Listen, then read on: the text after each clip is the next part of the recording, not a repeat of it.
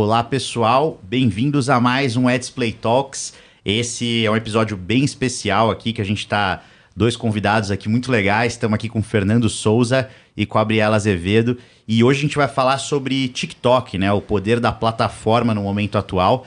E aí temos dois experts aqui, seja é, planejando, seja dando aula, seja criando conteúdo. Então eu estou bem empolgado aqui. Em primeiro lugar, é, queria agradecer a todos aí que estão vendo agora, que vão ver depois, né? A gente tem muita gente que acaba vendo depois, seja no Spotify, seja no YouTube, né? Seja aí na, na, na rede de preferência. É, e também vocês por terem topado esse convite da Display, assim, pra gente, tô, tô muito animado. Então, começar se apresentando um pouco aí, começar com você, Briela, é, se apresentar um pouco do que faz e, e, contar um pouco aí da sua história pra gente, antes da gente começar o papo. Bacana. Então, bom, muito obrigada pelo convite, tá sendo incrível. E eu faço planejamento estratégico hoje na BR Media, então eu trabalho principalmente com marketing de influência, trabalhando com esse backstage da parte tanto de marcas e creators, e também sou criadora de conteúdo. Então, além de eu fazer esse planejamento, hoje eu vou, junto com as marcas, faço tanto publicidade como também conteúdo próprio. Muito bom. Ah, é, eu trabalho com comunicação e marketing desde o início dos anos 2000. Comecei trabalhando em agência, passei para o departamento de marketing, veículo, empreendi aí nos últimos ah, 10 anos. Comecei trabalhando com mídias sociais muito antes do TikTok nascer, ali por volta de 2006. Então, passei pela visão ah, de todas as plataformas. Né? Hoje eu tenho uma consultoria ah, que trabalha auxiliando empresas, departamentos de marketing a gerar melhoria de performance, saturação de processo, capacitação de equipe e desenvolver estratégias digitais para praticamente todas as plataformas e TikTok, obviamente, é uma delas. Muito bom, muito bom. E até uma coisa assim, é, eu quando eu comecei meu primeiro emprego, né, eu trabalhava, eu era não tinha o nome de community manager na época, eu era o cara do saque. Uhum. E eu cuidava de dois canais. Eu comecei cuidando de e-mail e aí eu recebi uma promoção e ganhei a rede social do momento que eu trabalhava Orkut. Oh. Então eu Ai, fazia massa. comunidades no Orkut, geria comunidades. E aí, pô, veio o Facebook, aí de repente o Orkut saiu, e aí veio o TikTok, e aí a gente fala de repente parece assim, putz, é, um substitui o outro, ou que nem a, a novela foi pra TV, mas o rádio continua existindo. O que, que vocês acham dessa dinâmica do TikTok aí? Vocês que né, pô, vivem intensamente esse dia a dia e acompanharam isso aí. Eu sou uma pessoa que eu acredito total que a gente tem que integrar tudo, que cada uma ela tem a sua função própria a gente tem que somar aquilo que a gente pode, cada um conversando com um público diferente. Total, acho que quando a gente vai, pensa num planejamento de marketing, planejamento de comunicação, né, a gente pensa canais de uma forma complementar, né? Ah, seja pensar de mídia on e mídia off, seja pensar dentro da mídia on o papel de cada um dos canais, né? Então você tem lá o TikTok que vai te trazer talvez um pouco mais de inovação, você tem o Instagram para falar com o público e criar comunidade, dependendo da plataforma, Facebook ainda funciona, dependendo do público, né? Então acho que os canais são complementares. Essa ideia de que ah, um vai matar o outro, a gente está vendo aí Twitter Twitter, Facebook, que estão aí há mais de 10 anos e funcionando super bem, né? Não, total, isso é, isso é bem legal, né? Porque você pega, por exemplo, o Reddit, né? Uhum. Que eu brinco que é, que é, um, é, um, é um, um fórum né, para nerd, né? Sim, Porque sim, sim. 90% do conteúdo são conteúdos ali. Mas ele tá ali, firme e forte, né? O Twitter aí, agora mudando um pouco de política, né? Teve essa recente compra aí do Elon Musk. Exato. Aí o, o, Jack Dorsey, que é o cara que fundou, já tá lançando uma outra. Uhum. É, então, é, eu acho que esse negócio da complementaridade é bem legal. E uma coisa que, que, que eu queria ver com vocês, assim, tem uma coisa que todas essas redes, né, dificilmente elas vão lá e é, produzem um conteúdo próprio, né? Então eu tô falando de uma emissora de TV, uma Globo, ela depende da produção de conteúdo próprio, né? O Twitter ou o YouTube, vai, vamos falar de vídeo, não produzem conteúdo próprio. E aí muito se fala desse negócio de creator, influencer. É, é tudo a mesma coisa, então, ou é tudo diferente? O que, que é um, por que, que tem dois nomes? É, o que, que vocês veem disso aí? Eu acho que a questão de, de conteúdo próprio, né? Essa é a grande magia de todas as plataformas sociais, né? Se a gente for ver, é, a grande mudança da Web 2 foi dar poder ao usuário e, consequentemente, cada um produzir o seu conteúdo e, eventualmente, se tornar um influenciador, se transformar num creator, né?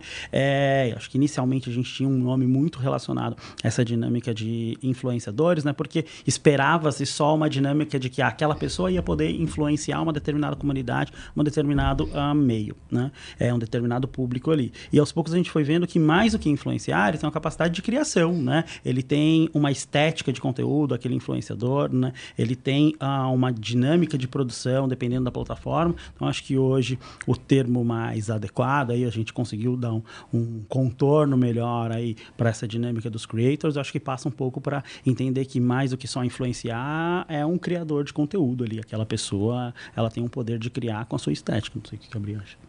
Acho que o primeiro ponto é que todo mundo é influenciador. A gente, mesmo Sim. que tem uma mini comunidade, a gente está influenciando alguém. Um Exato. amigo que a gente está indicando alguma coisa, deixando de indicar.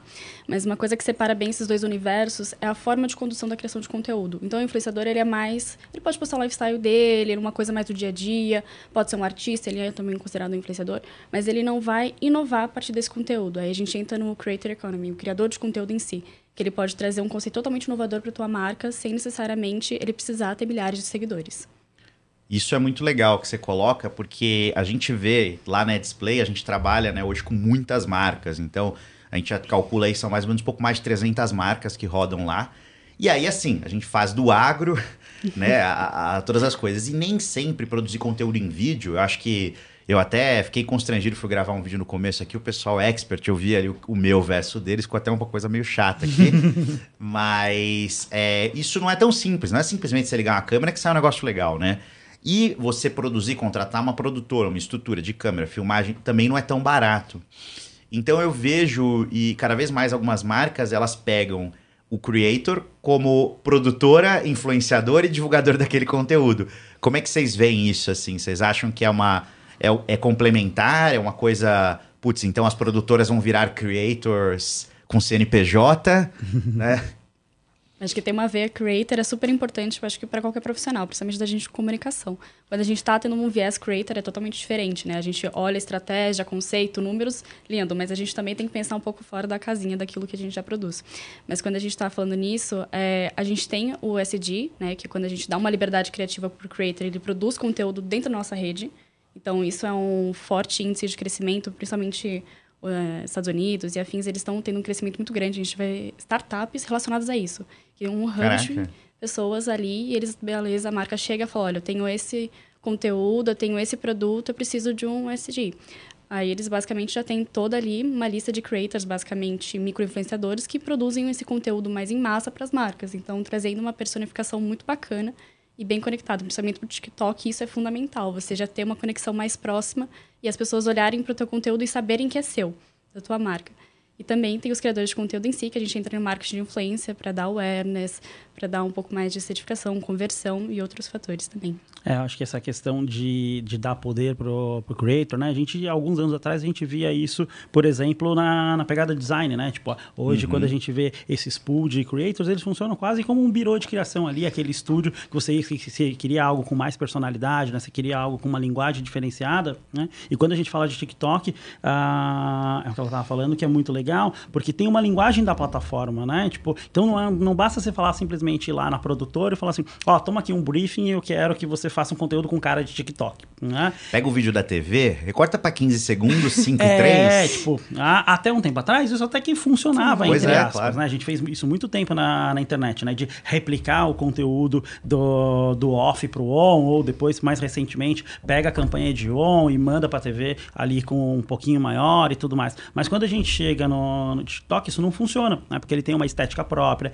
ele tem a dinâmica, né? Se a gente for entrar no senso comum ali das dancinhas, mas tem da trend, tem de todo uma, um ecossistema que, na maioria das vezes, você não consegue chegar simplesmente numa produtora e falar assim, ó, faz desse jeito. Né? Tem toda uma curva de aprendizado ali, que esse é o bacana do, do creator, né? Porque daí você chega com um problema de comunicação, né? Olha, eu preciso resolver determinada coisa, e daí dentro da sua estética, dentro da sua linguagem e que dialogue com a plataforma, a, aquele creator consegue te entregar uma solução que, além de ter um conteúdo bacana, também espera-se que de alguma forma gere influência, gere resultado, né? Tipo, e saindo da dinâmica só dos seguidores ali, só do, ah, quantos seguidores eu tenho, né? Tipo, é, cara, qual que é o problema que eu resolvo? Total, uma coisa que é bacana é a nova parceria com o Google. Agora, se você vai lá e pesquisa alguma coisa, vai aparecer um TikTok. Então, cada vez mais a gente está sendo inserido nesse universo do TikTok sem perceber. Sim, né? E com a dinâmica, por exemplo, dos negócios locais, né? Que o TikTok também está avançando para isso, né? É um ponto muito bacana, né? E a, a, gente vê que, principalmente o público mais jovem, um tempo atrás, é, você ia procurar alguma coisa, você procurava sempre no Google, né? Ah, cada vez mais a gente vê que a galera vai procurar uma referência de um local, de um espaço, de uma balada, de um restaurante e tal. Ela vai procurar, eventualmente, no Instagram, né? Que não é o nosso foco hoje, mas tipo, procura bastante sim, e cada sim. vez mais no, no TikTok, né? Ah, as pessoas estão passando cada vez mais tempo numa plataforma e aquela plataforma que antes ela tinha um cunho específico que, ah, vou lá me entreter simplesmente, ela começa a ser moldada para várias outras coisas, né? Então, você busca algo aonde eu vou comer procurando no TikTok, por exemplo. Tem dois. Eh, desculpa. Não, imagina, imagina. Tem dois dados para embasar isso. O primeiro, que 40% dos jovens já procura conteúdos no TikTok. Sim. E também nessa questão, justamente, da gente começar a, o buscador do próprio TikTok. Quando você olha o buscador, você pesquisa qualquer coisa, vai aparecer alguma coisa. Você pesquisa no Instagram, mesmo que for o seu próprio nome, não vai aparecer seu user. É impressionante, né? Eu não sei o que acontece ali. É, é, é um calcanhar de Aquiles da meta que o buscador do Instagram você pode colocar, às vezes ele vai te colocar os resultados mais absurdos da face da Terra, menos o que você está pesquisando. Uhum. Ao passo que o explorar é quase que um filtro seu, né? Sim. É. Eu tava 15 anos sem é pisar numa academia. Né? Comecei a fazer academia, comecei a ir mais bonitinho, aí você já compra um negócio, compra um, né, né, whey protein e tal, de repente o meu buscar uma galera Só lá, seis treinos para aumentar o bíceps em três semanas. Um negócio que eu nunca pesquisei, mas, pô, ele pegou algum comportamento ali. E a busca eles não resolvem, né? Então é um negócio é. surreal. E eu diria que não é nenhum problema só do, só do Instagram, né? Tipo, é como você falou, é um problema da meta, né? Tipo, a busca do Facebook também nunca foi é boa. É terrível. Tipo, é a última coisa que eles sabem fazer é busca. Eles sabem fazer muita coisa, mas busca não é o é. core business dos caras. Ainda bem que o metaverso não tem tanta busca, né? É. Por enquanto. Só por enquanto. por enquanto. Mas agora estão tentando me dar uma melhorada, né? Quando colocar no Reel, você pode colocar uma categoria sobre ah, o seu vídeo. Então, é, estão tentando fazer um esquema de tag ali, né? É, vamos ver se vai funcionar. O que o Flogão tentaram... fazia, né, é, há 10 anos atrás. E né? eles já tentaram fazer isso no Facebook também, e não deu muito bom, né? É, que eram as hashtags, né? É. Lembra? Ninguém usava. É, putz, e, e, uma coisa que eu tava pensando, ouvindo aqui vocês colocando, eu acho que tem uma coisa também da marca se adaptar um pouco, né? Porque, putz, quando a gente passa um briefing assim, normalmente aquela coisa. Antigamente a gente discutia se o tom do roxo aqui da Babalu era uhum. o tom uhum. correto vamos testar um pouquinho mais, testar um pouquinho menos, né? Uma coisa que ali você tinha um preciosismo ali da, da marca. Mídia de performance mostrou pra gente que roxo, azul, vamos ver o que funciona. Só vai, o negócio é, né? clicar, né? E, exato. E aí, quando tem o Creator, eu lembro voltando assim lá atrás, mas uhum. não é tão lá atrás, o Porta, né? Pô, aquela do Subway deles que ficou icônica, uhum. o nome na lata que foi pra Coca, eles fizeram muitas propagandas. E aí muita gente pensava, pô, mas essa marca é ousada, né? Porque, pô, os caras são polêmicos, putz, olha como eles estão colocando. Mas tem Será que, que ter. Eu um... deixaria fazer isso? Quem que não? aprovaria isso, né? E aí, e aí você pensa, cara, sentado na cadeira ali, porque criticar de fora, mas quando você tá na cadeira é difícil mesmo, né? Sim, Será que eu aprovaria aquela peça da Subway? Cara, eu teria. Não dormiria à noite. Falar, não, gente, pelo amor de Deus, mas tem que jogar o milho na menina ali, se a gente não jogar o milho e tal. Então, realmente tem uma coisa ali, quando você usa o Creator, você tem que dar uma certa liberdade e entender que sua marca não vai por exemplo, não tem guide de marca para creator, né? Talvez vocês possam, é, com mais experiência nisso, colocar como é que funciona o guide, assim, o pode não pode, que, como que se alinha isso? No brief, geralmente a gente recebe, né? O que a gente pode fazer, o que a gente não pode fazer. Mas, assim, acaba sendo um pouco alinhado, né? Dentro da criação de conteúdo. Sempre quando a gente... Até quando a gente apresenta um creator, ele tem que estar um pouco alinhado com a marca, com a proposta também de conteúdo. Mas a marca também tem que entender até que ponto que ela vai podar Uhum, Até que ponto uhum. aquilo não vai virar um comercial de televisão. Exato. É. Acho que tem que ter uma predisposição de colaboração ali, né? Tipo, é, não é um guide extremamente rígido de tipo, cara, faça desse jeito, né? Mas você tem, olha, segue por esse caminho e por esse caminho, daí dentro disso aqui, é né? quase que como um guarda-reio. Dentro disso aqui, cara, toca o pau. É, mas, cara, sei lá, minha marca é roxa, tipo, ah, e o concorrente é laranja, não dá pra você chegar de laranja. Né? Tipo, se for 18 tons de roxo, tudo bem, mas não chega de laranja, né? É, até você falou isso, não chega de laranja, eu lembrei uma história minha, é, o pai de um grande amigo meu, ele era, ele ainda é, né, mas na época ele estava muito nativo, hoje ele, ele mais filma, na época ele era fotógrafo, full, assim, um grande fotógrafo, fazia grandes campanhas. E aí ele precisava de um menino desconhecido para fazer uma foto pra Nike. E aí, pô, e eu nunca joguei, eu jogava um futebol do médio pro ruim, mas é o suficiente para tirar uma foto. E ele falou, cara, quer fazer a foto? Eu falei, é claro, né? E eu cheguei com uma camiseta da Adidas, né? E aí eu lembro Nossa. que eu cheguei, pisei no estúdio, um dos caras olhou para mim e falou assim: essas três. Ah, não, você tá de brincadeira, né? então, realmente, tem, tem o um limite de onde chegar. Eu acho que isso é legal. Tem um, é um influenciador que ele, ele tem umas vídeos com o pai dele, ele fala tudo meio errado.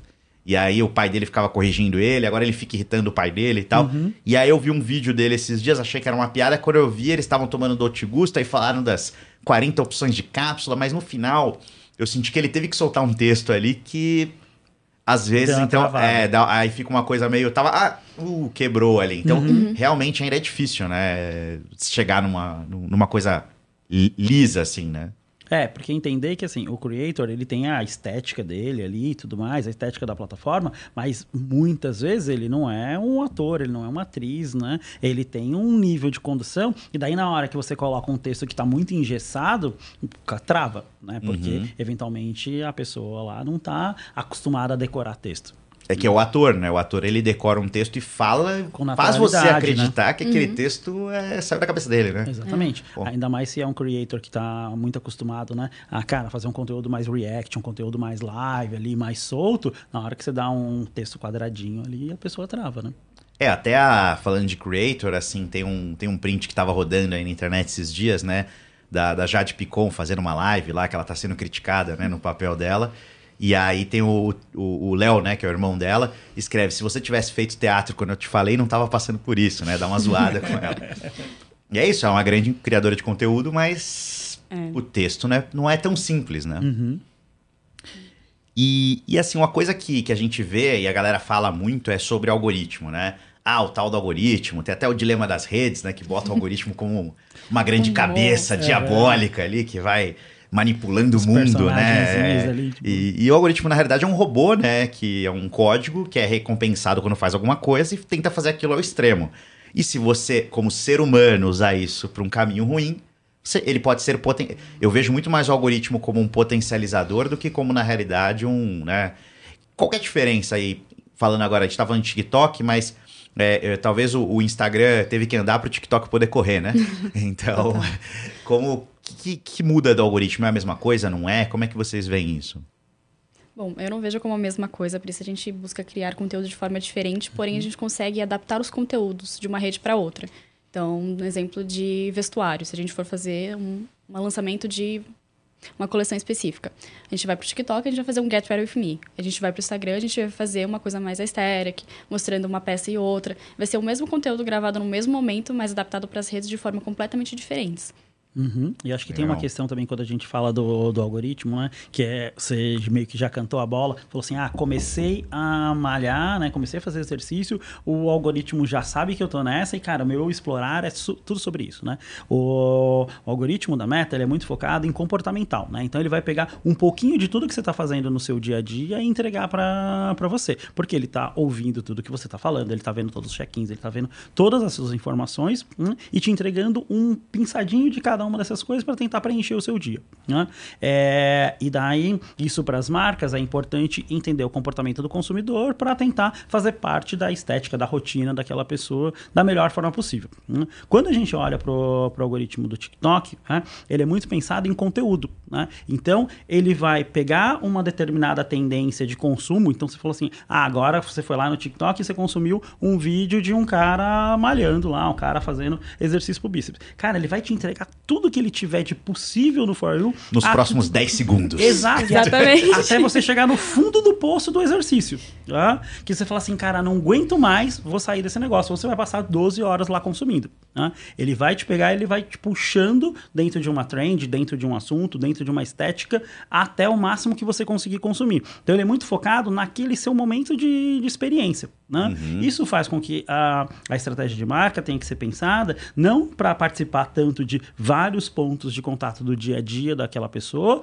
mas sim para fazer parte de uma temática e que ela possa entregar um conteúdo eventualmente sequencial né? ou que ela possa surfar dentro de uma onda que já está rolando de uma maneira um pouco mais atemporal. A gente sabe que tem, ah, como bombar nessa semana né, no, ah, é. no TikTok. Esse áudio vai fazer você bombar essa semana. É, exato. Mas eventualmente o que bombou nessa semana pode ser que apareça, o conteúdo de marca apareça daqui dois, três, quatro, cinco dias, uma semana ali, porque de alguma forma você entrou dentro daquele momento de navegação, de consumo do, do Bruno, do Pedro, do João, da Maria. Né? Pô, legal isso que você fala, porque normalmente a gente posta uma coisa, sessão de agência, né?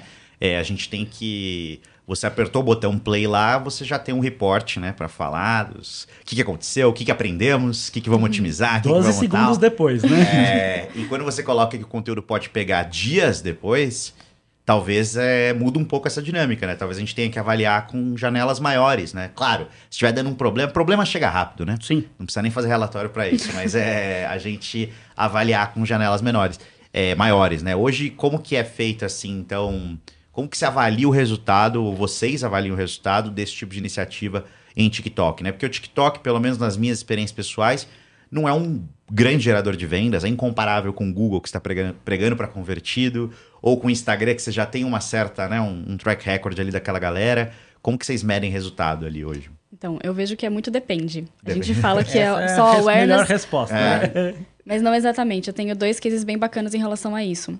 Primeiro foi de uma publicidade minha, né? A gente fez uma publicidade para um curso que estava acontecendo, era um curso gratuito de marketing afins. É, o vídeo tinha menos de 10 mil, é, 10 mil views e chegou para 2 mil cliques no site. Caraca. Você fala assim, nossa. 20% ali de, de taxa de clique. É surreal. É surreal. E é um vídeo do TikTok com um link na bio. Nada demais. Então, às vezes, o TikTok ele já traz isso. E outro case foi um vídeo que eu fiz aleatório para fazer um teste de marca. Eu falei, não, vou mostrar para vocês que funciona. Fiz um vídeo dessa loja mostrando um pouco como é que funcionava. 700 mil views, a loja ficou cheia durante o mês inteiro. Legal. Caramba. É, eu tenho que. Tinha negociado uma comissão lá com o pessoal? Não deveria.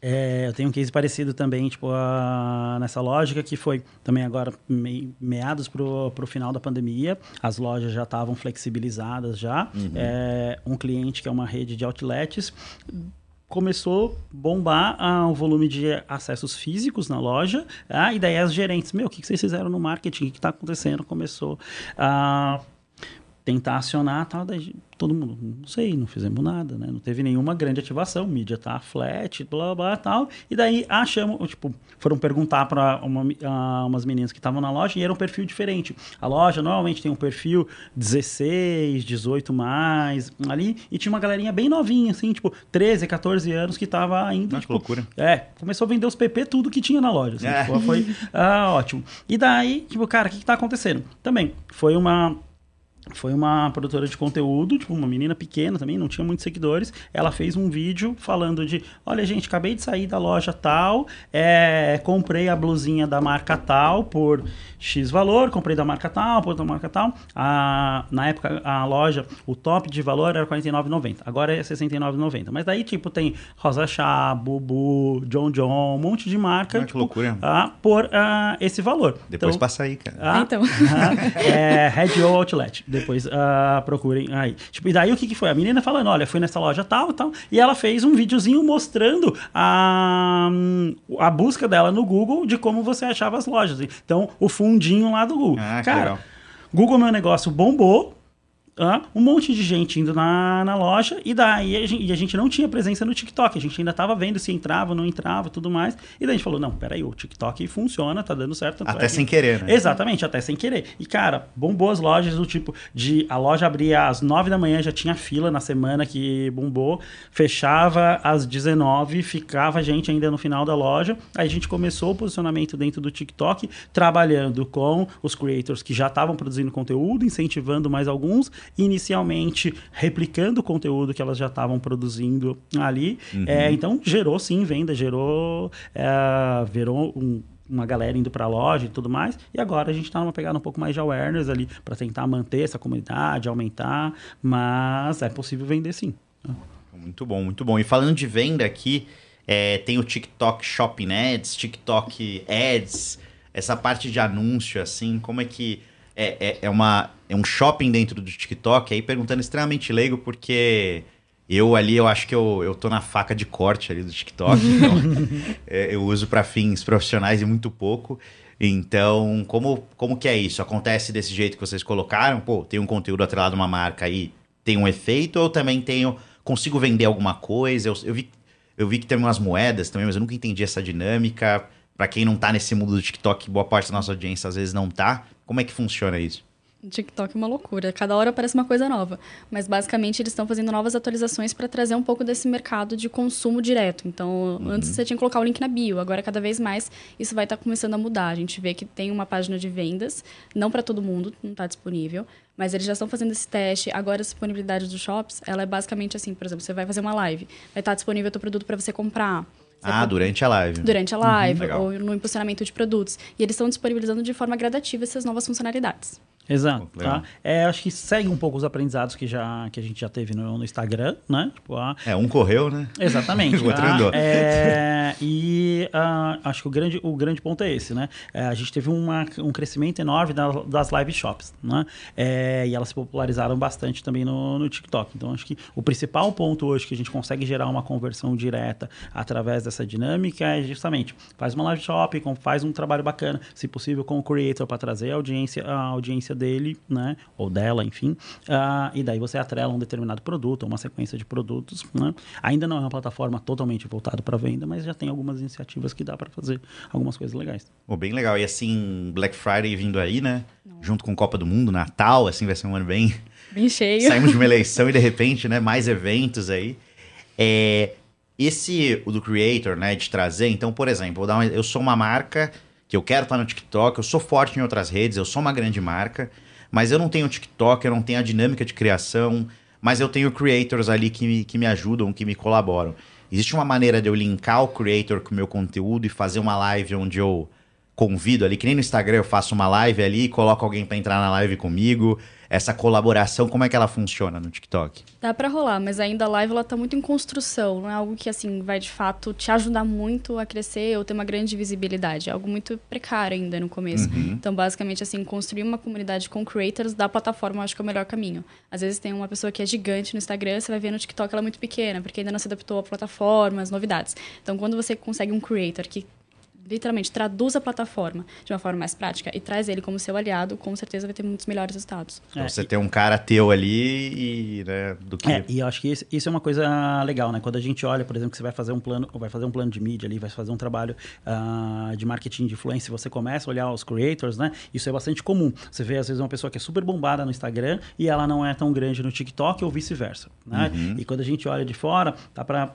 a imaginar que é meio que quase uma estratégia do, do TikTok, né? Que ele falou assim, putz, se a gente pegar as primeiras ondas de pessoas que ficaram uh, mais bombadas no TikTok, elas já vinham de uma outra plataforma, né? Ou eram grandes celebridades, grandes atletas, Sim. ou eram pessoas que já eram nativas digitais ou estavam grandes dentro das outras plataformas, né? Então o algoritmo e a estratégia da plataforma, aos poucos, ela foi buscando criar esses creators, né? esses influenciadores nativos dela para criar essa diferenciação, para não ficar à sombra dos outros outros. Né? Uhum. Né? Então é legal olhar para construir essa comunidade, esse trabalho em parceria com o creator, né? De alguém que já tenha um grande know-how dentro da plataforma e principalmente, né? Eu acho que uma disrupção importante para as marcas, né? De quando a gente fala do trabalho de Facebook, Instagram, mesmo o Orkut lá atrás, né? É, Twitter, a gente sempre teve uma questão muito grande de audiência proprietária ali, né? Quantos seguidores eu tenho, né? Uhum. Qual é o alcance da minha marca no meu perfil? E quando a gente vai pro, pro TikTok,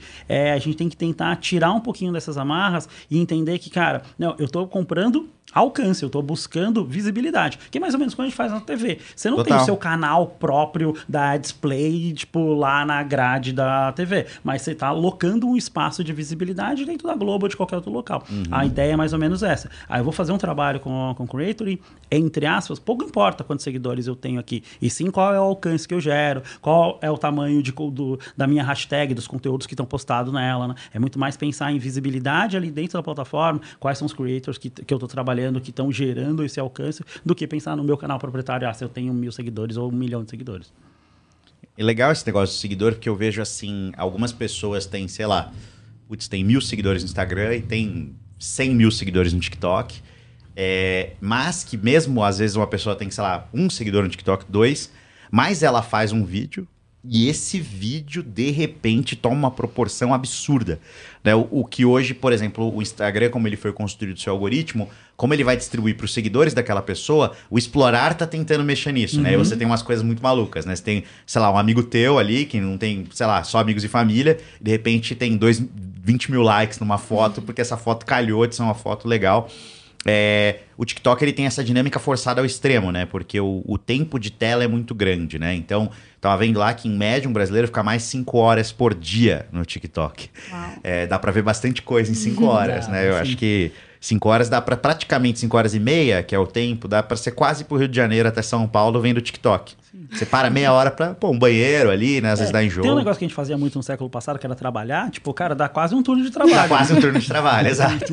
é, um estágio, né? Nos primeiros anos, quatro horas. Nos, é. nos últimos seis, ali já deu um turno. Uhum. É, então, assim, como que, que vocês veem esse esse conteúdo extremo. Então, eu preciso fazer muito mais conteúdo ou não? Eu continuo fazendo conteúdo de uma maneira saudável? É, como eu escolho o creator também, entendeu? Assim, ah, seguidor, então é o conteúdo que o cara coloca, é o que, que eu entendo que faz mais sentido para mim. Como que vocês fazem esses desafios aí? Bom, acho que a primeira coisa é identificar o creator. Então, quando a gente identifica o creator, a gente tem dois tipos de creator. O com a base dele e aquele que você vai utilizar para a tua própria rede. Aí são fatores uhum. completamente diferentes. Uhum. O que você vai usar para sua própria rede e identificação de marca. O que, que a marca pensa que seria uma personificação. Então, uma pessoa Legal. que seja dessa forma, que use tal conteúdo, que tenha tal estética. Então, é importante, assim, lembrar que o criador de conteúdo geralmente está fazendo em casa. Se ele está fazendo em casa, será que faz sentido para minha marca? Tô trabalhando assim? Ou ele vai em tal da localização? Faz sentido? Como é que eu vou criar essa logística? Quando são creators de fora, uma métrica que a gente usa bastante é a média de views. Ah, legal. Que é basicamente a gente vai entender como é que tá a entrega desse creator. Então não vai ter tanta oscilação. Já no Instagram, geralmente a gente usa a métrica de engajamento. Uhum. Que é um pouco diferente. Como a entrega é diferente, a gente tem que olhar métricas diferentes para fazer essa conversa. Exato. E como tem a, a dinâmica do For You no TikTok, né? Eventualmente você pode ter uma pessoa que ela tenha poucos seguidores, né? Mas ela tem um volume muito grande de visualizações dentro do, dentro do conteúdo. Então, cai graças a Deus, né? Cai um pouco em desuso o tipo, ah, quantos seguidores eu tenho, né? E sim qual é a entrega potencial dessa pessoa, né? Tipo, qual é a média de entrega que ela tem, né? uhum. né? Qual é a audiência que está acostumada a consumir aquele conteúdo, e daí você consegue começa a pensar no potencial de, de alcance da, daquela pessoa, né? Seguidor, eu acho que é a última métrica ali que a gente olha no, no TikTok, né? E é engraçado você falando de seguidor, assim, eu quando pô lá atrás, né? Na época dos fenícios ali, quando eu trabalhava com o Orkut, é, a gente olhava o tamanho da comunidade. Sim. Era praticamente a única, era, única era um seguidor. Tinha, e também né? não tinha muito que. Era, você não tinha ferramenta para contar, era tudo na mão. Então, eu lembro a primeira vez que a gente fez uma análise de sentimento é, de 100% das menções no Twitter. Pô, a gente virou uma lenda na agência, assim, era... E foi um trabalho absurdo, assim, Colocando era um trabalho de... Na planilha. Devia ter umas 10 pessoas contando tweet na mão e classificando entre positivo, negativo e neutro. Copiando e, um... e colando Co... pra planilha para classificar. Na planilha, aí copiava na planilha, aí colocar... Quando já... Parecia a votação nos Estados Unidos, sabe? Que junta um monte de pessoa na mão lá e fica uhum. com, o papelzinho, recontagem. Era uma contagem assim, se alguém errar... Ok, vamos embora. Segue a vida, porque não tinha isso. E, mas a gente olhava volume, né? E aí depois a gente foi pro Facebook, teve a corrida dos likes. Então as páginas queriam a página que tem mais likes.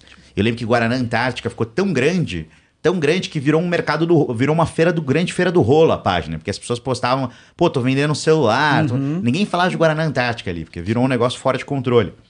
Instagram, a questão do seguidor, seguidor, seguidor, de repente todo mundo ah, mas aí tem seguidor fake, aí tem seguidor, as pessoas comprando seguidor para inflar sua base e depois ali um engajamento esquisito e tal. Virou uma grande indústria em torno dos seguidores ali. O então... seguidor virou uma coisa ali. E o TikTok, na opinião de vocês, ele é uma rede que nasce já sem essa coisa de ter muitos seguidores é importante ou não? Só é um pouco menos importante um pouco menos importante, mas continua sendo relevante, né? A gente tem um crescimento na plataforma, ter algumas métricas de engajamento, de crescimento é importante, principalmente para a gente apresentar esse creator, né? De entender qual que é o nível de relevância dentro da plataforma. Então não tem como a gente não falar sobre seguidores, mas existem outras uhum. métricas também que são extremamente importantes para a gente falar de TikTok. É, eu acho que ah, em todas as plataformas, no final das contas, seguidor, né, ou no, na época lá do Facebook Fans, né, a gente cunhou o termo lá de, cara, métrica de vaidade. É legal olhar ali, né? Mas uhum. ela sozinha não adianta de muita coisa, né? Então, acho que é olhar um conjunto de métricas ali que faça, que faça sentido e na, no caso do, do TikTok, como o grande foco são os vídeos, né, é ver se tem entrega de vídeo, se tem engajamento comportamentos, tem gente olhando para aquilo. E pensar que, assim, cara, qual, toda plataforma vai ter jeito de burlar, né? Então, por é, isso sempre, que é, né? é importante também olhar a qualidade de tudo isso, né? Porque, cara, comprar seguidor, comprar like, comprar comentário, isso dá para fazer em qualquer plataforma. Né? Uhum. É, a questão é ver se esses números batem, né? Se a conta fecha. Boa. Tem uma coisa, assim, que é, eu queria ver a opinião de vocês, né? As pessoas falam assim, pô, o TikTok é uma rede do jovem, o TikTok é a rede da dancinha, o TikTok é... E, e, de fato, o TikTok ele tem um uso muito maior entre os mais jovens, né? Eu, eu acho que até ajuda a, a, a colocar esse tempo de tela das 5 horas, né? Eu posso achar um absurdo 5 horas e meia por dia, posso achar realmente uma coisa muito absurda. Mas o algoritmo ele te joga para isso, né? Você vai, uhum. você entra no fundo uhum. do poço do conteúdo. Acho que é um ótimo termo, assim, porque você, você vai para sarjeta do conteúdo, né? Você, você vai sendo levado. É, você arrastado. começa você começa vendo sobre, sei lá, cachorros, cachorros fofos, cachorros dançando, cachorros que cantam, agência de modelo para cachorros. De repente você tá ali no fundo do poço de tudo que pode ser possível com cachorro. É, só que, como tem uma pessoa mais jovem, ela tem mais tempo livre, né? Então, ali, por 13, 15, você tem mais tempo livre, né? Acho que esse eu era um jovem meio nerd, então esse tempo eu gastava jogando RPG online, sabe? Então, devia gastar minhas 5 horas por dia. Essa base vai ficar mais velha, na opinião de vocês? E as bases, as pessoas mais novas vão adotar o TikTok também, o TikTok vai crescer junto com essas pessoas? Ou as pessoas mais velhas vão para o TikTok, assim como as pessoas mais velhas quando que acontece a chegada dos pais na rede ali, como aconteceu com o Facebook, como aconteceu com o Instagram? Bom, uma hora vai chegar, tanto que é o posicionamento da marca, né? A gente está vendo que o TikTok ele já está indo para uma linha educacional, então ele tem entretenimento, educação e também ele tem essa questão da comunidade, da construção de comunidade. São os pilares do TikTok.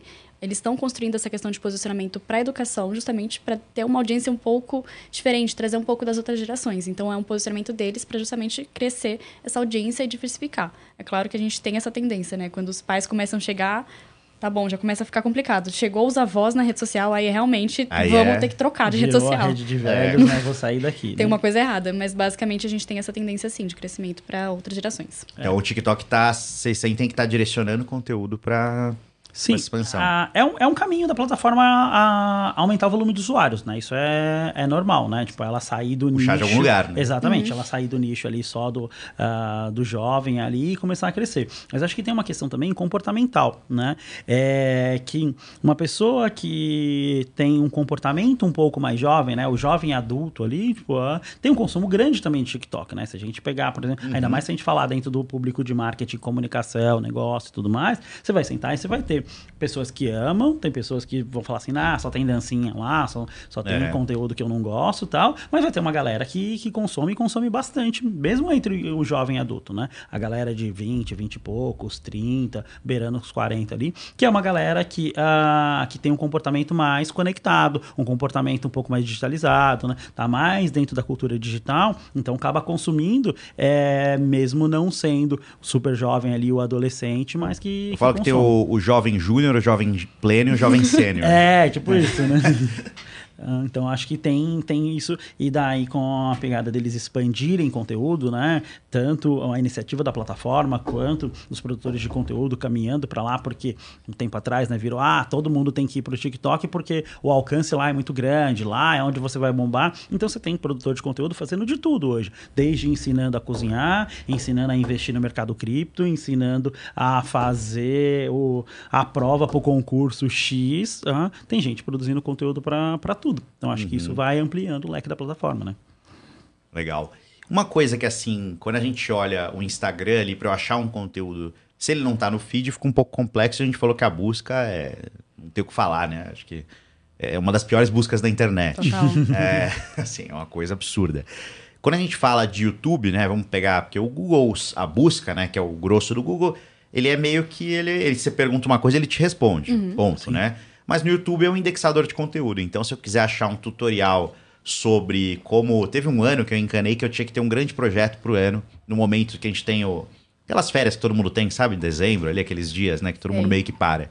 E aí eu, eu parei esse projeto. promessas de ano novo. É, eu parei esse projeto no segundo ano, hum. mas um dos anos foi fazer um videogame.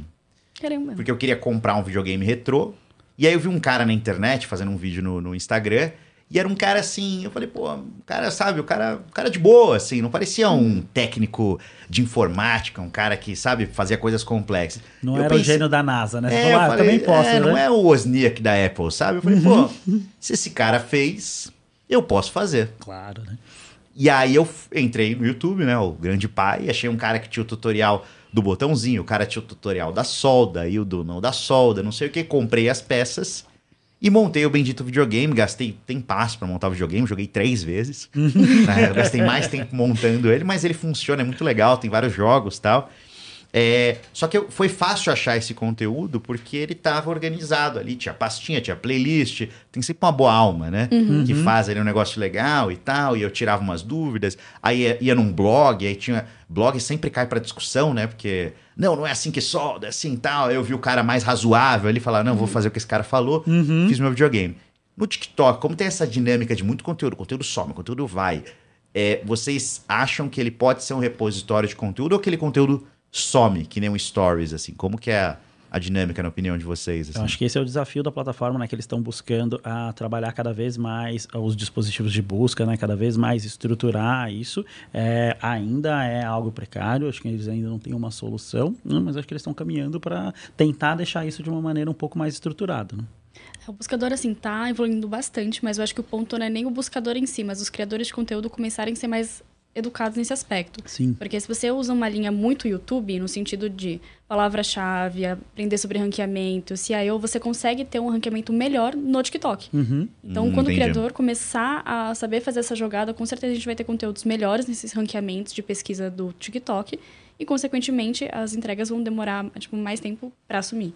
É, acho que uh, pensar em conteúdos que são encadeados, né? No YouTube é bastante comum a gente falar de websérie ou mini webséries, né? É. Você pensar em conteúdos que são amarrados, né? É, quando a gente vê alguns TikTokers que são mais de nicho, isso é bem comum, né? Você pega, por exemplo, os booktokers, eles vão fazer lá uma sequência de, ah, de Senhor dos Anéis. Então ele vai pegar o Hobbit, o livro 1, o livro 2, o livro 3, o Marílio, e ele vai fazer uma sequenciazinha e, cara, a plataforma vai conseguir encadear isso com mais facilidade. Legal. Você, você consegue achar esse, essa pessoa, esse conteúdo com mais facilidade né? Quando a gente vê uma pessoa um pouco mais generalista ou que trabalha muito em trend, não, isso não acontece, né? Esse conteúdo não é tão encadeado. Né? É, dá para fazer, colocar um título que um converse com o outro, dá para fazer, por exemplo, de colocar as hashtags e tal, mas ainda não é todo mundo que segue essa linha, né? Então, acho que é um caminho também de uh, o, o, produtor de conteúdo entender o que, que faz sentido para ele, que isso é bom, quando ele organiza isso melhor, isso acaba sendo bom para ele, né? E o bom é que a gente consegue ter a lista. Então, basicamente, se você tem essa condução, você já consegue colocar tudo dentro da mesma caixinha. Uhum. E quando alguém ah, acessa no legal. teu perfil, ou mesmo encontra teu vídeo, sabe ali, que é o vídeo 1, vídeo 2 ou vídeo 3, e já consegue também acompanhar essa sequência. Exato. Um clássico disso é, por exemplo, é, aqueles perfis que contam histórias, por exemplo, né? Que começa a contar a história, daí, tipo, tem a parte 2. E daí você olha os comentários, assim, 99,8% e assim, cadê a parte 2? Não tô achando. Tem criança ah, chorando. É, tipo, não tô, não tô conseguindo. Onde tá? Então, e aí a é parte 2, às vezes, é até uma brincadeira ali pra, pra ir continuando. E eu acho que o TikTok, ele tem uma dinâmica de suspense, né? É, hum. O suspense, ele funciona no TikTok ali, né? Você sem entregar tudo, mas não entregar nada, né? E aí Exato. você vai entregando em doses homeopáticas uhum. ali. O que o Instagram não, o Instagram entrega por si só, o YouTube também, conteúdo longo, né? Uhum. Pô, no YouTube, pô, às vezes você vê um tutorial de 20 minutos, você vê um vídeo de meia hora. É, então acho que tem essa, essa, essa diferença ali que eu acho que é muito, que é muito legal. E aí, da experiência de vocês aí, hoje, né? Vocês é, são creators, criam conteúdo, como, como que, que vocês lidam isso fora do trabalho, assim? Você pensa no dia a dia, pô, isso aqui pode virar um conteúdo ou acontece, assim? Basicamente, no meu ponto de vista, assim, acontece. Mas acontece porque eu traduzi a, a minha forma de ver a vida dentro do meu conteúdo. Então, basicamente, o que eu faço do dia a dia de produção de conteúdo, de marketing, afins, eu coloco isso dentro do meu conteúdo. Então, fica muito mais orgânico. Então, ah, a gente tá aqui batendo papo. Pô, isso pode virar uns 10 TikToks. E tá tranquilo. Legal. Uhum. Ah, eu vou fazer uma situação, ou passei por uma tal situação, eu posso trazer uma dica sobre essa situação, ou trazer uma dica, às vezes, ah, olhe um pouco mais sobre a sua lista, ou sobre o seu buscador, que é o que a gente conversou. Ele já é um conteúdo que virou um TikTok. Então, se você consegue inserir a tua forma de ver a vida, as coisas que você faz no seu dia a dia dentro de um conteúdo nichado e um conteúdo também trazendo um pouco do seu lifestyle, claramente vai ser muito mais fácil e simples você conseguir seguir. Fica uma coisa orgânica. Assim. Totalmente orgânica. É, no, no meu caso, minha produção de conteúdo em geral, em todas as plataformas, ela é meio orgânica, assim, tipo, é bem o avesso do que é, normalmente recomendo para as marcas. Tem, assim, uma linha editorial, tem uma produção, mas eu acabo ah, não conseguindo ter um super foco ah, ali, tem uma equipe que dá apoio, mas nem sempre sai ah, tão bem estruturado. E, especificamente no, no TikTok, é muito casa de Ferreira Espeto de Pau. Eu faço parte de uma, de uma parcela grande da plataforma que é de viewer, né, que tem uma quantidade muito grande de gente que entra no TikTok e só consome e não produz, uh, e não produz conteúdo. Né? Eu, eu acho que eu nunca postei. Sério? Não, eu... hoje a gente vai postar um TikTok. Podemos postar. Acho que eu nunca fiz um post no TikTok. Vamos fazer aqui meu primeiro post no TikTok ao vivo. Boa. Um podcast sobre TikTok. Isso aí. É, pô, muito bom. E, e uma coisa que é, fala-se de uma migração, né? A gente falou isso no começo, mas só para explorar um pouco mais do, das pessoas saírem do Instagram e irem para o TikTok em algum momento, né? Como as pessoas. Acho que o Facebook tem uma. Tem gente saindo, né? O Facebook cresceu, ainda é a maior rede do mundo, né? São acho que umas 4 bilhões de pessoas, é bastante gente, né? É, e, mas ele, ele começa a declinar ali, né? Não está perdendo usuário, mas também parou de crescer. Exato. Naturalmente, algumas pessoas morrem, né? A gente tem que pensar que, como vida, existem né? os cemitérios da vida, existem os cemitérios digitais. Uhum. Né? Porque ninguém vai lá, pô, vamos apagar o Instagram do cara, não, não tem esse rito, né? É, esse, é... até tem, tipo, ah, dependendo do, de como foi, né? A passagem e tudo mais. No Facebook a gente consegue lá colocar um tutor ah, para é, nossa conta, o... né? É tipo, o então em memória, né? Isso, Fica... pode deixar em memória, Caramba. mas não é algo super comum, né? É. Normalmente é a família que começa a se incomodar ali, porque, tipo, era a pessoa que. E no aniversário muito... as pessoas dão parabéns, Isso. começa a ficar uma coisa. Exatamente. Daí ela vai lá e pede, ou a própria plataforma consegue identificar né, aquela movimentação e daí ela transforma em memória, mas não é um caminho super comum. A gente sabe que pô, todas as redes, em algum momento, vão. Ou a rede morre ou vai ter muita gente morta lá dentro, né? Depende é. da longevidade da plataforma. Não, então é, então é, tem essa, né, essa, essa mudança, vocês veem ali o Instagram, né? Porque muito se coloca, né? Sempre que fala muito bem do TikTok, automaticamente estou falando mal do Instagram, né? Ah, porque o Instagram, então, tá uhum. os dias contados. É, mas eu acho, eu, Bruno, aí tô colocando a minha opinião, é, que eles podem coexistir, porque são propostas. O, o, Instagram, muito, muito bem, ele pegou as histórias efêmeras, né? Que são histórias uhum. que sumiam em 24 horas do Snapchat tentou comprar o Snapchat, Snapchat falou não, falou, ah, então tudo bem. Copia e faz igual aí. Você não vai me vender, eu vou colocar stories até igual. no micro-ondas. É. Né? Onde eu conseguir enfiar um stories, eu vou é, colocar. Stories. Feed, eu não quero mais saber de feed, eu quero saber de stories agora. Colocou em todas as plataformas, né? Facebook, Instagram, WhatsApp, Até o WhatsApp tem stories, tem stories né? Eu uhum. descobri isso sem tem, querer esses que é o dias. status, né? Uhum. Eu quase postei um stories. stories. O LinkedIn tem stories, é verdade. Flopou demais. É o, o, é, o stories do LinkedIn é um negócio... Não é, faz sentido, né? É, eles tentaram uh, usar. Com, não, acho que faz, faz sentido. Só que não, tipo, faz, não faz, teve faz, um engajamento tão grande. Tipo, a, que a proposta era dar uma limpada na timeline das coisas do dia a dia. Por exemplo, a gente está aqui, é um encontro de trabalho, falando de um, de um podcast. Então, tipo, a mesma galera que postava isso no, no Stories do Instagram, postava também na timeline do, do LinkedIn. Só que não faz sentido isso para timeline. Eles tentaram levar para Stories, mas acabou não dando muito certo, tipo, o engajamento. É. Né? Tem, eu acho que o negócio do LinkedIn, né? Quando a gente compara redes, é importante a gente sempre pensar no uso delas, né? Então, o LinkedIn ele pode ter um uso diário, ok, mas ele tem por um percentual da população muito menor, né? Sim. né? O WhatsApp deve ser 99% do Brasil, o Instagram, o LinkedIn, se passar de 15%, não deve chegar a 15%. Então, você pensar que em 24 horas aquele camarada vai colocar duas vezes, vai falar alguma coisa uhum. e vai ver, realmente é uma. É difícil, né? É quase uma. E, e, o, e falando em algoritmo, é, é uma coisa acho que vocês trabalham com isso, começam a perceber o que, que pega e o que não pega, né? Então, pegando o LinkedIn como exemplo, né? Por exemplo, LinkedIn, uma história é, que começa muito mal e termina muito bem, né? É o então, clássico. Assim, Exatamente. eu pra, quase quebrei. Dá para contratar, dá para contratar roteirista da Netflix pelo LinkedIn, né? Tipo, é, e aí você conta assim, eu tô falando aqui, mas se vocês entrarem na minha timeline no LinkedIn, putz, tem, tem bastante arte ali, realmente eu, eu gosto das grandes histórias.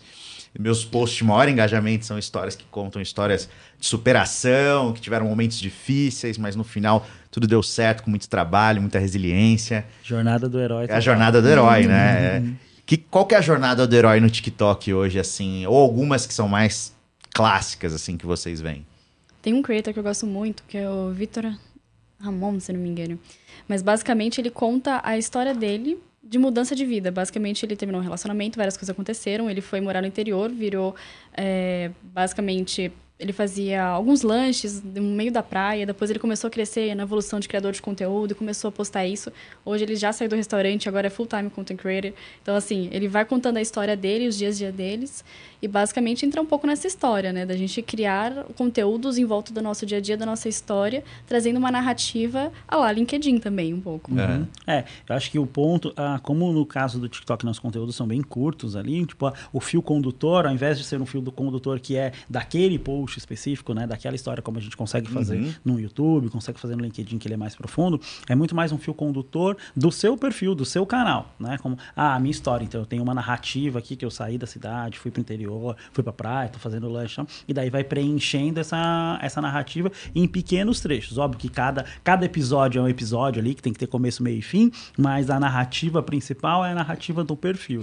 Meio Friends, assim, né? Então, se assistir um uhum. episódio uhum. solto, tá tudo bem, mas se você assistir tudo, as coisas se ligam de alguma maneira. Total, exatamente. Exato. Acho que esse, e, e esse é o bacana que vai criando o diferencial para cada creator, né? Porque daí a marca olha e fala assim: ah, beleza, o fio condutor uh, dessa pessoa é esse aqui, né? Tipo, uh, eu consigo me conectar com isso ou não? Ah, daquele ali é de um outro caminho. Acho que esse é um ponto importante. Ter essa estrutura estética e esse fio que amarra todas as coisas, eu acho que é um ponto importante. É normalmente o que a gente vê de dos creators de sucesso, tem sempre um elo que amarre tudo. Sempre contar uma história. Eu acho que tem uma coisa legal, né? Que talvez pegando aqui o que vocês falam, é, falaram, é, as pessoas gostam muito de histórias, né?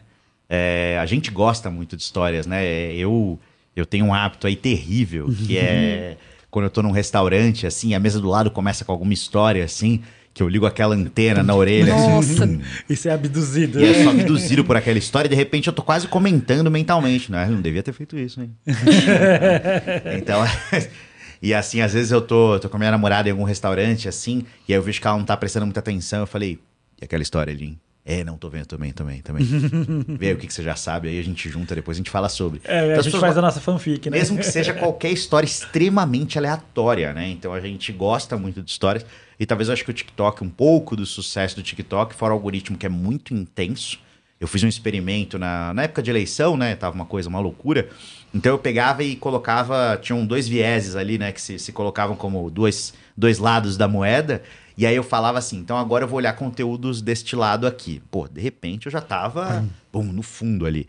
Pô, vou olhar umas coisas aqui. De repente tava num fundo, opa, não, aqui, peraí, passou um pouco de pessoal. Uhum. Volta, e, e, o algoritmo ele não tá nem aí, né? Ele, ele vai tentar te jogar uma coisa de curto prazo. Pro creator, vocês acham que isso é um problema? É tentador o cara ir por um caminho ali, né? Que ele, ele faz sucesso com uma trend, aí ele derruba aquilo, ou ele arrisca mais. Porque corre-se um risco, do mesmo jeito que você sobe história com certo conteúdo, você cair também, né? Como é que vocês acham isso? Opa! Opa. É, isso aqui foi a sonoplastia sem querer. É, eu acho que tem uma, uma questão, né? Que assim, é, você pode surfar na trend que você quiser, né? Uhum. Desde que aquilo faça sentido para sua audiência e faça sentido para a proposta que você tem de produção de conteúdo, para a proposta que você tem de canal. Que é mais ou menos o que a gente está falando do fio condutor. Né? Você pode dar uma flertada com o assunto ali, você pode ir para lá. Acho que quando a gente fala com esse fio condutor, ele é uma trilha ali, não um trilho, né? Que você senta e vai certinho, né? Você pode dar uma olhadinha lá, ali. vai ali e tal, mas tem que ter sempre um porquê que você está indo para esses dois lados, né? Por que, que você está curtindo esse rolê. Muito bom. E aí a gente caminhando aqui pro, pro final, infelizmente, da nossa conversa, mas ao mesmo tempo em que eu vou pegar meu celular e abrir meu TikTok aqui para fazer meu primeiro TikTok. Azul. É, por que que assim como eu vou fazer meu primeiro TikTok hoje, é, as marcas deveriam ou não, aí vai do, do coração de vocês, uhum como uma consideração estar no TikTok? Bom, vou trazer primeiro um insight. Uhum. É, a primeira pessoa que eu desenvolvi dentro do TikTok, tirando a minha pessoa, foi meu pai. Olha lá. Meu pai tem 60 anos, trabalha com recuperação e reestruturação empresarial, coisa mais aleatória possível, e tá no TikTok, foi um dos primeiros TikTokers business do Caraca. Brasil. Basicamente, a gente começou a criar conteúdo, viralizou, né, mais de milhões de views. Basicamente, chegou um dia que a Veja ligou para fazer uma matéria com ele. Caraca. Você fala assim, pô, uma rede jovem, tinha poucas pessoas ainda, não era esse boom que está hoje, no meio da pandemia. Como que uma marca nesse aspecto, algo que você investiria pesado, uma marca investiria pesado, consegue a gente através de meia dúzia de conteúdo? Uhum. Né? Então, assim, o TikTok ele abre portas, as marcas têm que olhar para isso também como oportunidades. E não... qual que foi o título da matéria quando seu pai saiu na Veja? Ele não quis fazer, você acredita? Ah. Ai. Ele é muito reservado nesse aspecto. Fez TikTok. Ele faz TikTok e não quer aparecer Tava na no Veja. TikTok, mas não quis aparecer na Veja. Nós não quisemos aparecer na Veja. Acho que foi uma questão de cachê ali que o pessoal não chegou num acordo. É, deve ter sido. Mas basicamente tem muita oportunidade dentro do TikTok. Pode ser que hoje teu consumidor final não esteja ali, mas se você consegue amadurecer a sua marca durante esse processo em que teu consumidor está chegando, vai ser já uma, uma oportunidade muito maior, né? De tanto estabilidade, como também de você estar à frente dos seus concorrentes. Legal. Eu queria ver qual era o título da Veja para fazer uma, uma, uma, ponte, né? Tipo, de qual que é a visão que uh, o ser humano médio tem do, uhum. do TikTok, né? Que, que, sai no, que, que sai na mídia, né? É, exato. Uh, porque, assim, acho que o ponto, né? Ah, por que minha marca deve estar lá ou não, né? Quando a gente olha a, a visão média do TikTok, ele ainda funciona como uma plataforma inovadora e uma plataforma jovem, né? É um pouco do que a gente está falando aqui. Então, é, o grande ponto é você olhar para dentro da sua marca e falar assim: isso casa comigo? Né? Eu, uhum. Minha proposta é ser uma marca inovadora, minha proposta é ser uma marca jovem, né? Seu público tá, tá ali dentro, né? Se não for sim para essas três coisas, pelo menos para duas, talvez não faça sentido, né? Porque você vai estar tá fora do timing. Né? É, você pode ser uma marca mais conservadora, uma marca mais séria. Né? Pode ser que ainda tenha uma pessoa ou outra que, mesmo que você produza um conteúdo mais quadradinho ali no TikTok, ela olha e fala assim: nossa, mas o que, que essa marca está fazendo no TikTok? Então, acho que, como ainda tem essa visão média, vale a pena olhar de tipo, ah, cara, eu quero a amarrar com uma proposta de ser uma marca inovadora, de ser uma marca que dialoga com o público jovem. Né? Meu público está ali e eu vejo que alguns creators que eu me identifico estão ali, estão ali também, falando falando de coisas semelhantes, aí você vai se juntando com essa rede de valores, né? Porque para boa parte das marcas a gente vê que o caminho de estar na plataforma, né, é, na maioria das vezes não é começando produzindo conteúdo próprio uhum. e sim fazendo uma ação com o influencer, com o creator, né, tentando surfar de alguma forma nessa onda e se conectar com, com a audiência dele, com a comunidade dele. Então é deu sim para essas respostas entende alguém que tem a ver com, com seus valores, se conecta, vê se funcionou dentro da comunidade, vai aumentando esse pool de, de pessoas, até você fala assim, ah, não, beleza, acho que agora é o momento de eu ter uma presença oficial de, de marca, criar o meu canal. Estarei lá. Estou, estou lá com a presença XYZ, entendi o que a plataforma me fornece, e daí agora eu começo a produzir um conteúdo proprietário, andar com o canal e tudo mais. Acho que esse é o caminho. Ah, bem legal. Acho que porque, então, o arriscar faz sentido, então até eu vou nessa aqui. Tem que até achar. Eu vou no busca aqui, porque eu não sei. Ah, aqui, ó, o TikTok aqui. Para você, seguindo. Eu sigo acho que duas pessoas. Eu sigo um artista aqui que tá pintando um negócio. E um cara que eu achei legal, um vídeo que ele fazia cerveja, eu achei maneiro. É, normal, tem uma quantidade Mas... absurda de pessoas que não seguem absolutamente ninguém. Ah, já é alguma coisa. É, tipo, já é alguma coisa. O grande ponto é o For You. Então é que um bem boomer, gente. então eu, eu, clico no maisinho, né? ok. 15 segundos, 60 ou 3 minutos. Aí, ó, já vou, vou deixar para posteridade essa aqui. Eu vou colocar o de 15, 15 segundos, ele vai cortar, né? Então eu vou vai. ter que ser rápido, ok. É um story. Uhum. Ah, ok. Meu nome é do Bruno, esse é meu primeiro copo, não, brincadeira. Esse é meu primeiro TikTok aqui. O pessoal aqui me incentivou no podcast da Display. E eu vou guardar esse vídeo para posteridade. Vamos ver se a partir de agora que eu tenho o primeiro eu começo a fazer mais. Babalu, fechamos. Olá, muito bom. Isso aí. Muito bem. Pô, então, primeiro TikTok, agradeço vocês pelo incentivo. Muito bom. Quem sabe agora não saia da rede, aí tenha milhões de views. Eu achei Vou que trabalhar para isso. Sabe, eu achei que ia sair uns quem sabe faz ao vivo. Ali. É, não, os 15 segundos eles me deram uma, uma pressão ali. Eu me senti um cara que nunca leu um texto ali. Eu falei, uou. E, poxa, é, foi muito legal o papo. Assim, é, eu queria agradecer a vocês aí. Foi muito legal. Foi uma dinâmica, é uma, é uma hora que passa voando, né? Uhum. Eu acho que, que isso foi bem legal já estendeu o convite para outros papos e outros temas. Acho muito legal vocês estarem lá na Display. A gente sempre tem eventos também, então quando sentirem que qualquer coisa que faz sentido, a gente conversar, a gente está super dentro. É, a gente tem, é, se a gente tiver alguma pergunta, vocês quiserem colocar aqui para a gente, eu também já toco, não? Então vamos. Lembrando que é, esse quadro ele é mensal, né? Então a gente vai fazer isso aqui mensalmente. Então vão ter várias coisas é, falando aqui sobre o tema, sobre esses outros temas. Ele fica gravado, então ele vai para Spotify, vai para iTunes, sua plataforma de streaming de preferência, e também no YouTube. É, convido aí todo mundo também a seguir a Display nas redes sociais, a gente faz bastante conteúdo, faz e-book, tá chegando Black Friday, tá chegando Copa, né? Uma Copa extremamente desafiadora, porque o Brasil estreia na quinta-feira e na meia-noite dessa quinta-feira começa a Black Friday, né? Nossa. Então podem acontecer duas coisas. É uma pessoas... Copa Friday Black. É uma então... Copa Friday Black November. E, e, tudo junto misturado. Tudo junto. E, e, e, o engraçado é que assim, o que, que, pode acontecer, né? Tá todo mundo muito feliz, cara, o Brasil ganhou e, sai comprando. Ou tá todo mundo muito feliz e nada, tá todo mundo muito triste, então vai ser uma Copa muito maluca. Eu, se eu fosse é, anunciante de TV, convido anunciante de TV a anunciar com a gente estaria muito bem preparado, porque o Brasil ganhar o primeiro jogo é quando dá aquele impulsinho. Eu preciso de mais umas 10 polegadas nessa sala, viu? É verdade. Então, sabe aquele Todo assim? Mundo. Ah, tá velha essa TV, né? Uhum. Você, ou um home theater, ou, ou, alguma coisa que você acha que vai melhorar a sua experiência. Então, acho que vai ser uma Black Friday bem legal. Mas tem um ponto também que, assim, é, a gente espera que não perca, obviamente, mas assim, tem, tem aquele fenômeno que quando as pessoas estão tristes, elas compram também, né? Tipo, é porque é. ela precisa de uma compensação, né? A gente espera que isso não aconteça, né? Porque pelos dois lados é ruim você comprar porque você tá triste, você tá triste por causa do Brasil, mas pode ser que também, mesmo que a gente tenha um rebote, mesmo assim gere compra, né? É, eu acho que vai, vai ser desafiadora, mas vai ser muito legal. Então, uhum. pô, muito obrigado. É, muito obrigado a quem está assistindo, quem vai assistir depois. E, e sigam o Let's Play nas redes sociais. A gente se vê no próximo episódio. Muito bom, obrigado. Muito obrigada.